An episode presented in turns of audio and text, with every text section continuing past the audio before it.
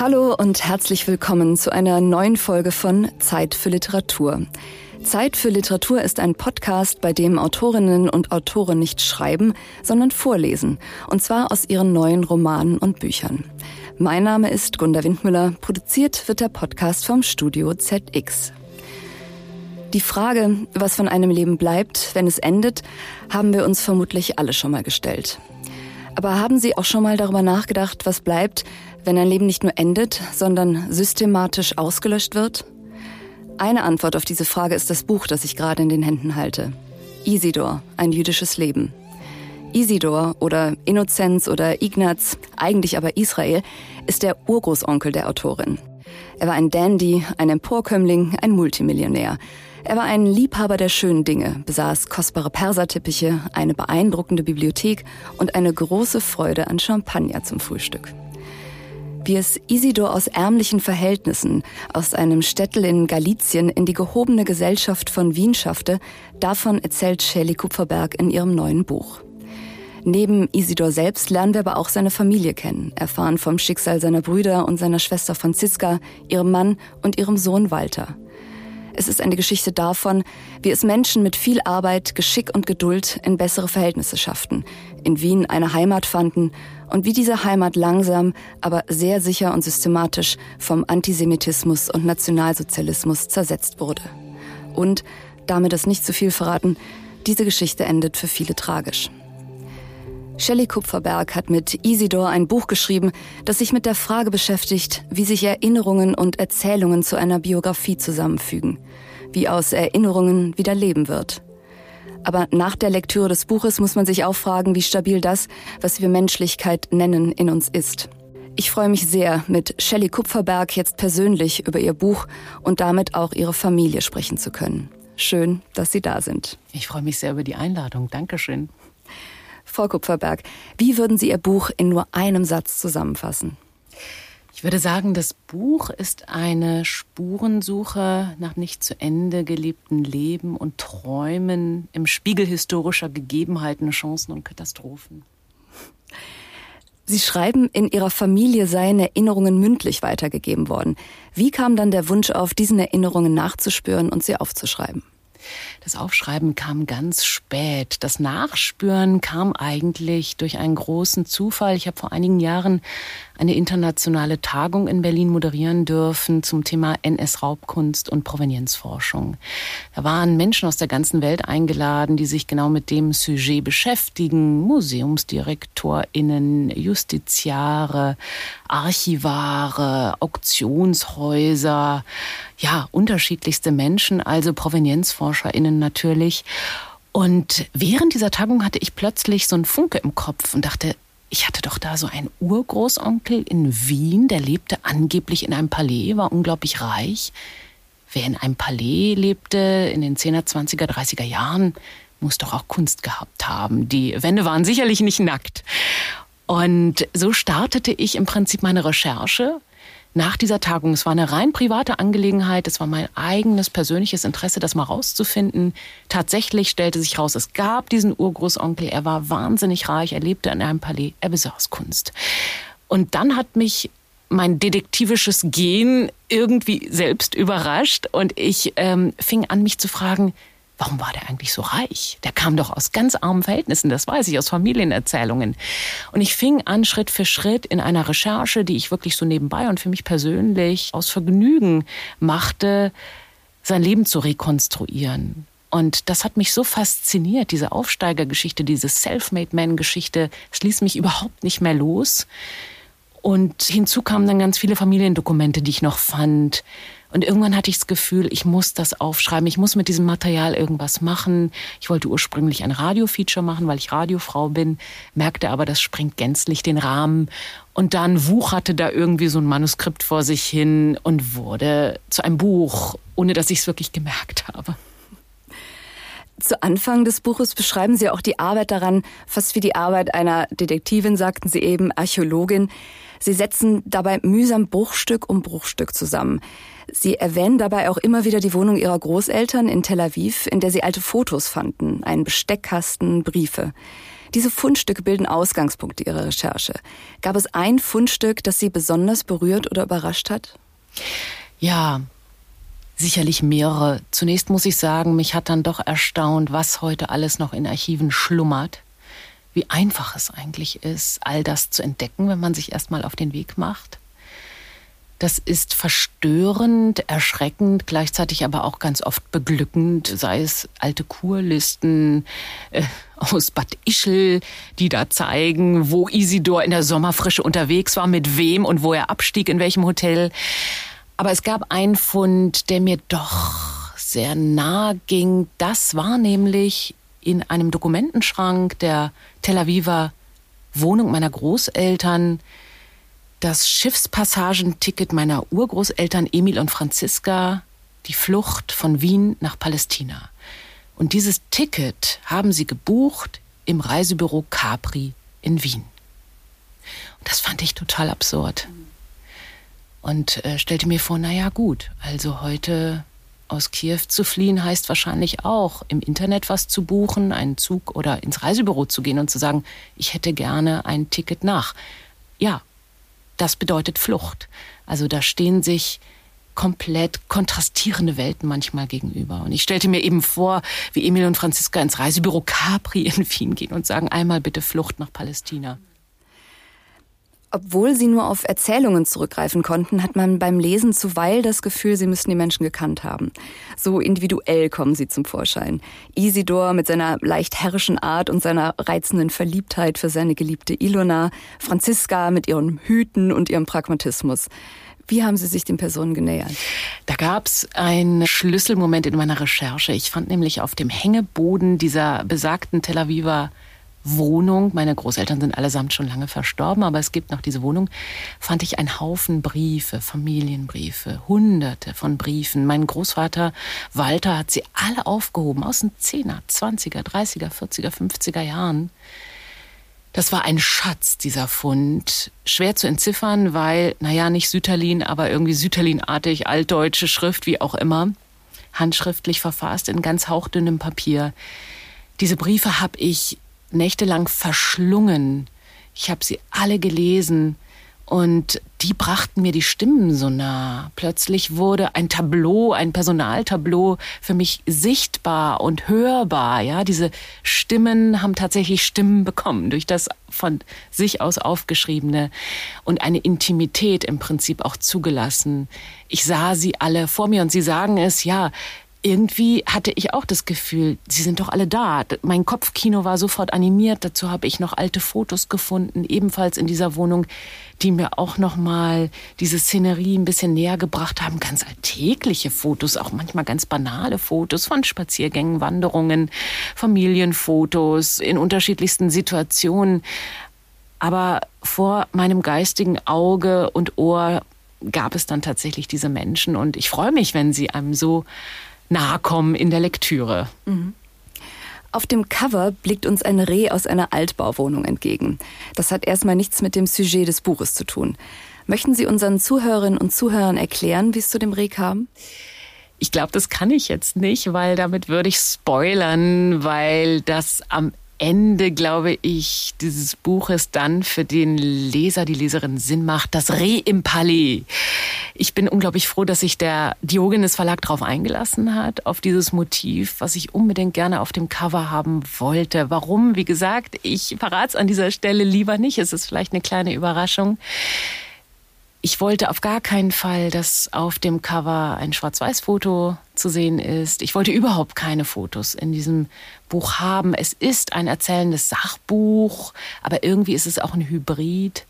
An manchen Stellen hatte ich Blackboxes, die ich irgendwie zu füllen hatte und da ging eben meine literarische Fantasie dann auch mit mir durch. Und letztlich finde ich eben die Bilder, die im Kopf entstehen, bei den LeserInnen am allerschönsten ja, das Reh im Palais sei hiermit nicht verraten. okay. Und jetzt, Frau Kupferberg, werden Sie uns aus Isidor vorlesen. Wo setzen Sie an? Brauchen wir ein Vorwissen? Ich würde tatsächlich mit dem Beginn des Buches anfangen, einer Art Prolog.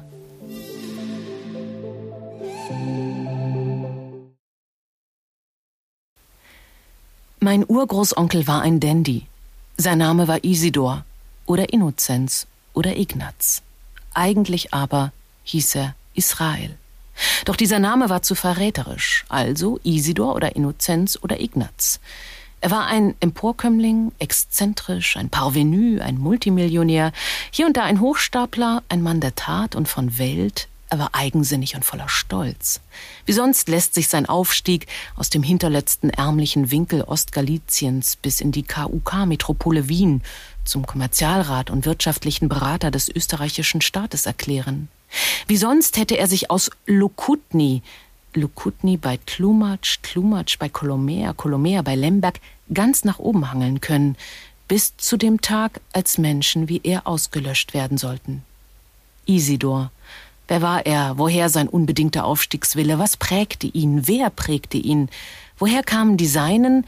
Womit beschäftigten sie sich? Was prägte sie? Und welchen Weg gingen sie allesamt?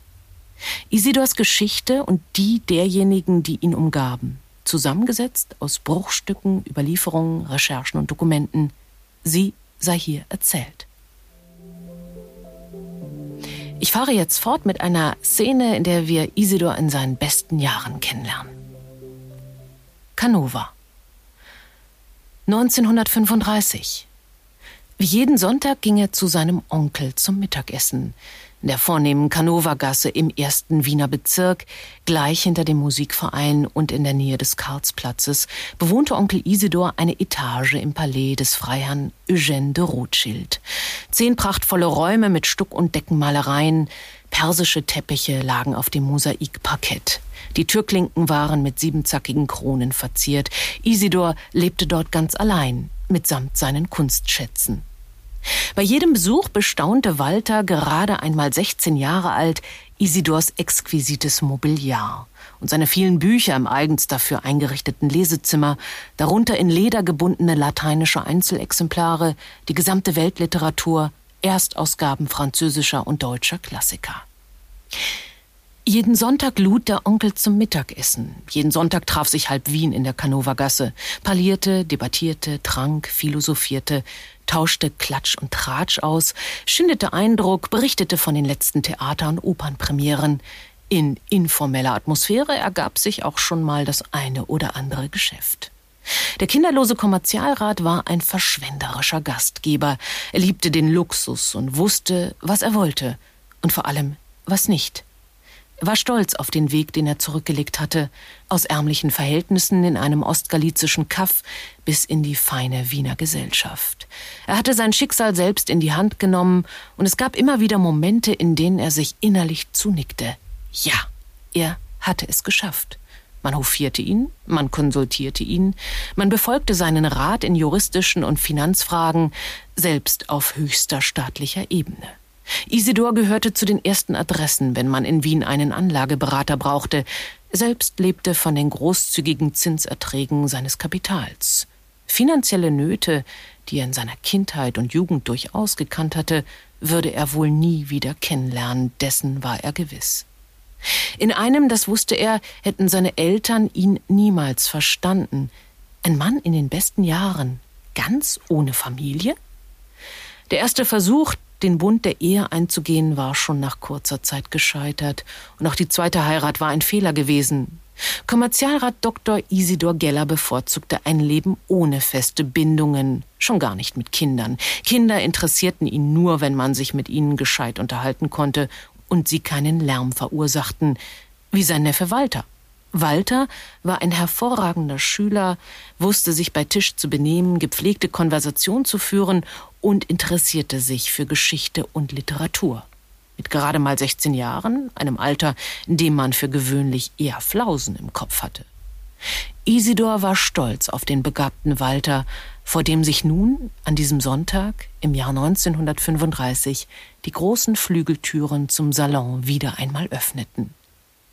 Am Blüthner Flügel saß die neuerdings als Dame des Hauses auftretende Ilona von Heimersee, des Onkels Geliebte. In ein champagnerfarbenes langes Seidenkleid gehüllt, die Beine übereinander geschlagen, klimperte sie auf dem Instrument herum, dazu sang, trällerte und summte sie neueste Operettenmelodien. Seit einem guten halben Jahr nun war die Ungarin im Hause Dr. Geller anzutreffen. Sie gab sich mal mundän, mal unschuldig, liebte es vom Onkel Komplimente zugeflüstert zu bekommen und ausgeführt zu werden. Sie hatte Isidor gänzlich den Kopf verdreht, der die schöne, hochgewachsene Blondine mit dem markanten Akzent und dem angeblich aristokratischen Namen für eine große künstlerische und nicht nur künstlerische Entdeckung hielt. Isidor sprach augenzwinkernd von seiner ungarischen Fürstin. Nach und nach trudelten die Gäste in der Kanowa-Gasse ein, wurden von der Haushälterin Resi mit einem Glas Champagner empfangen. Auch an diesem Sonntag hatte sie den Hausherrn gebeten, ihre jüngere Schwester Mitzi als Verstärkung ins Haus holen zu dürfen. Die Herren und Damen nahmen sich ein Glas von Resis Tablett, Wiener Kaufleute mit ihren Gattinnen, Persönlichkeiten aus dem Kulturleben der Stadt, Geschäftspartner und Klienten des Onkels und Bekannte, die an seinem Reichtum teilhaben wollten und ihn umwarben. Isidor begrüßte jeden, genoss die Aufmerksamkeit, die ihm und seiner schönen Geliebten zuteil wurde. Bald ertönte ein Glöckchen aus der Richtung des Esszimmer,s Der Tisch war reich gedeckt, das Mahl bereit. Walter wartete, bis sich die Gäste miteinander parlierend in Bewegung setzten. Der Onkel sorgte stets höchstpersönlich für die Tischordnung, durchdacht und strategisch. Oder war es etwa Zufall, dass Ilona neben dem Kammersänger des größten Wiener Opernhauses Hans Duhan Platz nehmen sollte? Über jeden der Gäste erzählte der Onkel eine einführende Anekdote, ehe er sie platzierte, und auch wenn ihm nichts Persönliches einfiel, so fand er doch immer wieder einen eleganten Schlenker oder ein Bonmot, um jedem und jeder das Gefühl zu geben, hier genau richtig zu sein. Walter hörte seinem Onkel bewundernd zu, doch was seinen eigenen Platz an diesem Sonntag im Jahr 1935 betraf, so hatte er Pech. Walter landete neben einem Kollegen des Onkels aus dessen Zeit in der Handelskommission des österreichischen Staates. Dieser Adolf Fürst, schwer, schnaufend und verschwitzt, versuchte immer wieder die Aufmerksamkeit Ilonas, die ihm schräg gegenüber saß, auf sich zu lenken, was allerdings nur mäßig gelang. Dabei wurde er nicht müde zu betonen, dass er als Mitglied des Verwaltungsrates der Firma Leopold Landeis AG, einer Wäsche- und Miederfabrik, die besten Kontakte zu Salons für edelste Unterwäsche pflegte. Während des Essens beobachtete Walter die peinlich berührte Gattin des Herrn Fürst. Mit jedem Glas Wein, das ihr Ehemann trank, wurden seine Ausführungen über Mieder und Unterwäsche detaillierter. Dieses Mal war Walter beinahe froh, als es soweit war und er aus seinen Gedanken gerissen wurde. Nach dem Dessert, ehe den Gästen ein starker Mokka, diverse Liköre und erlesene Schnäpse angeboten wurden, bedeutete der Onkel ihm mit einem strengen Blick jetzt gleich. Isidor liebte es, den Sohn seiner Schwester der Tischgesellschaft zu präsentieren, denn das Wissen des klugen Neffen war auch seines und bewies den Anwesenden, mit welch gebildeten Menschen sie es hier zu tun hatten. Wie jeden Sonntag schlug Isidor mit einem kleinen silbernen Mockerlöffel gegen sein Weinglas. Walter, steh auf, mein Lieber. Woher stammt die Sentenz Roma locuta causa finita und was bedeutet sie? Walter erhob sich brav und antwortete Rom hat entschieden, die Sache ist erledigt. Das ist ein Rechtsgrundsatz, der aus dem Kirchenrecht stammt. Die Entscheidung der höchsten Instanz, ursprünglich die des Papstes, ist stets rechtskräftig, es verbleiben keine Rechtsmittel und somit kein Raum für weitere Diskussionen. Der Applaus der Gäste war ihm sicher und auch der Doppelschilling seines Onkels. Walter hatte die Prüfung auch dieses Mal glänzend bestanden. Nachdem er sich wieder gesetzt hatte, wandte sich die Gattin des Mieder- und Unterwäschemoguls an ihn und fragte, welches Gymnasium er denn besuche. Das BG 9, das Bundesgymnasium Nummer 9, also in der Wasergasse, erwiderte Walter. Die Antwort schien Frau Fürst zu gefallen. Sie kannte offenbar den guten Ruf des humanistischen Gymnasiums. Ist da nicht Stefan Zweig zur Schule gegangen? fragte sie, und als Walter nickte, und was gedenken Sie denn einmal mit Ihrem Leben anzufangen, junger Mann? Walter sah hinüber zu seinem Onkel, der ganz in seinem Element war. Als Kavalier seiner Ilona, als generöser Gastgeber, der seinen Bediensteten Anweisungen gab, nicht ganz dezent genug, um unbemerkt zu bleiben, der aufmerksam dafür sorgte, dass es niemandem an etwas fehlte und gleichzeitig seine Gäste unterhielt. Nur nicht langweilen. Walter wusste, dass dies einer der Leitsprüche des Onkels war. Mein Onkel rät mir, in seine Fußstapfen zu treten, heißt Jura zu studieren, Anwalt zu werden. Frau Fürst lächelte milde. Ein solches Studium wäre nicht das schlechteste und gewiss nicht mit einem Mentor wie Dr. Isidor Geller im Hintergrund. Walter lächelte zurück, ein wenig gequält. Ginge es nach ihm, so würde seine Wahl auf ein Literaturstudium fallen, was wiederum Onkel Isidor durch und durch missfiel. Über Walters selbst verfasste Gedichte schmunzelte Isidor meist, auch wenn er das Talent seines Neffen durchaus anerkannte. Aber als Beruf? Literaturgeschichte? Hatte er noch vor einigen Wochen am Familientisch entsetzt ausgerufen. Da kannst du keine Karriere machen. In diesem Fach gibt es nur Antisemiten. Du wirst Rechtswissenschaft studieren und später meine Kanzlei übernehmen. Walters Weg war also besiegelt. Mehr noch, der Onkel hatte alsdann darauf bestanden, mit dem Jungen bei seinem Doktorvater vorzusprechen, bei dem er selbst vor mehr als 20 Jahren noch vor dem Weltkrieg promoviert hatte. Die Jurisprudenz lag Walter eigentlich fern. Jedoch wusste er so gut wie all seine Verwandten, sollte er tatsächlich einmal die Kanzlei Isidors erben, wäre er ein gemachter Mann. Es sei denn, er stellte sich wie ein Idiot an. Ich mache jetzt einen großen Sprung im Buch, eher ins Ende hin. Ja, da ist schon vieles passiert. Der große Aufstieg Isidors erlebt einen brutalen Bruch. Und wir sind schon mit Fluchtfragen befasst und schauen jetzt auf das Schicksal von Walters Eltern, Franziska und Emil, die in Wien unter den Nazis hocken. Walter hat es bereits geschafft, nach Palästina zu fliehen. Bestecke, späte Fundstücke. Was bleibt von einem Menschen übrig, wenn nichts von ihm übrig bleibt? Im Tel Aviver Haushalt meiner Vorfahren gibt es einen üppigen Besteckkasten mit Gabeln, Messern, Löffeln in allen Größen und Ausgestaltungen samt Servierbesteck. Isidors in roten Samt gebettete Silbergarnitur ist das einzige, was sich aus dem Besitz des reichen Mannes erhalten hat. Wäre es nach den Nazis gegangen, hätte der klubige Besteckkoffer selbstverständlich nicht nach Palästina mitgenommen werden dürfen. Und hätten Emil und Franziska damals in Wien nicht dem für sie abgestellten Nazi-Beamten einen angenehmen Abend beschert, wäre der Silberschatz niemals über das Mittelmeer verschifft worden. Der Termin der Ausreise nahte und es stand die Inspektion der Dinge an, die das Ehepaar Grab mitnehmen wollte, unter den wenigen verbliebenen Habseligkeiten waren eine neue Schreibmaschine und Schnittmuster aus Emils inzwischen arisierten Betrieb. Der Beamte hatte sich für den Abend angekündigt. Wohl wissend, dass es wegen des Besteckkastens Ärger geben könnte, stellten Emil und Franziska Grab ein Abendbrot für den ungebetenen Gast bereit und vor allem jede Menge Hochprozentiges. Der Nazi-Beamte nahm nach der Begrüßung gerne ein Gläschen an, bevor er sich ans Werk machte. Emil gelang es, den Mann ins Gespräch zu verwickeln und sein Glas ganz nebenbei stetig mit Slibowitz aufzufüllen. Kaum leerte es sich. Der Beamte, der immer besser gelaunt und redseliger wurde, vernachlässigte den eigentlichen Grund seines Besuches zunehmend. Irgendwann schien es ihm egal geworden zu sein, was diese gewöhnlichen Juden alles mitnehmen wollten. Antisemitische Karlauer, derbe und anzügliche Bemerkungen. Die Grabs nahmen an diesem Abend alles in Kauf. Hauptsache, der Pegel stieg und die Welt vernebelte sich vor den Augen des Sachverständigen. Spät torkelte der Mann aus der Tür, nicht ohne etwas, das eine Unterschrift sein sollte, auf das entsprechende Dokument gekritzelt zu haben. Emil und Franziska blickten sich erleichtert an. Der Silberschatz konnte mit. Wenige Tage vor der Ausreise schrieb Franziska in einem letzten Brief an Walter nach Palästina Ich bin von einer derartigen Erregung, dass es sich kaum schildern lässt. Ewige Angst, es könnte noch vor der Abreise etwas eintreten. Dem lieben Papa geht es psychisch auch nicht besser als mir.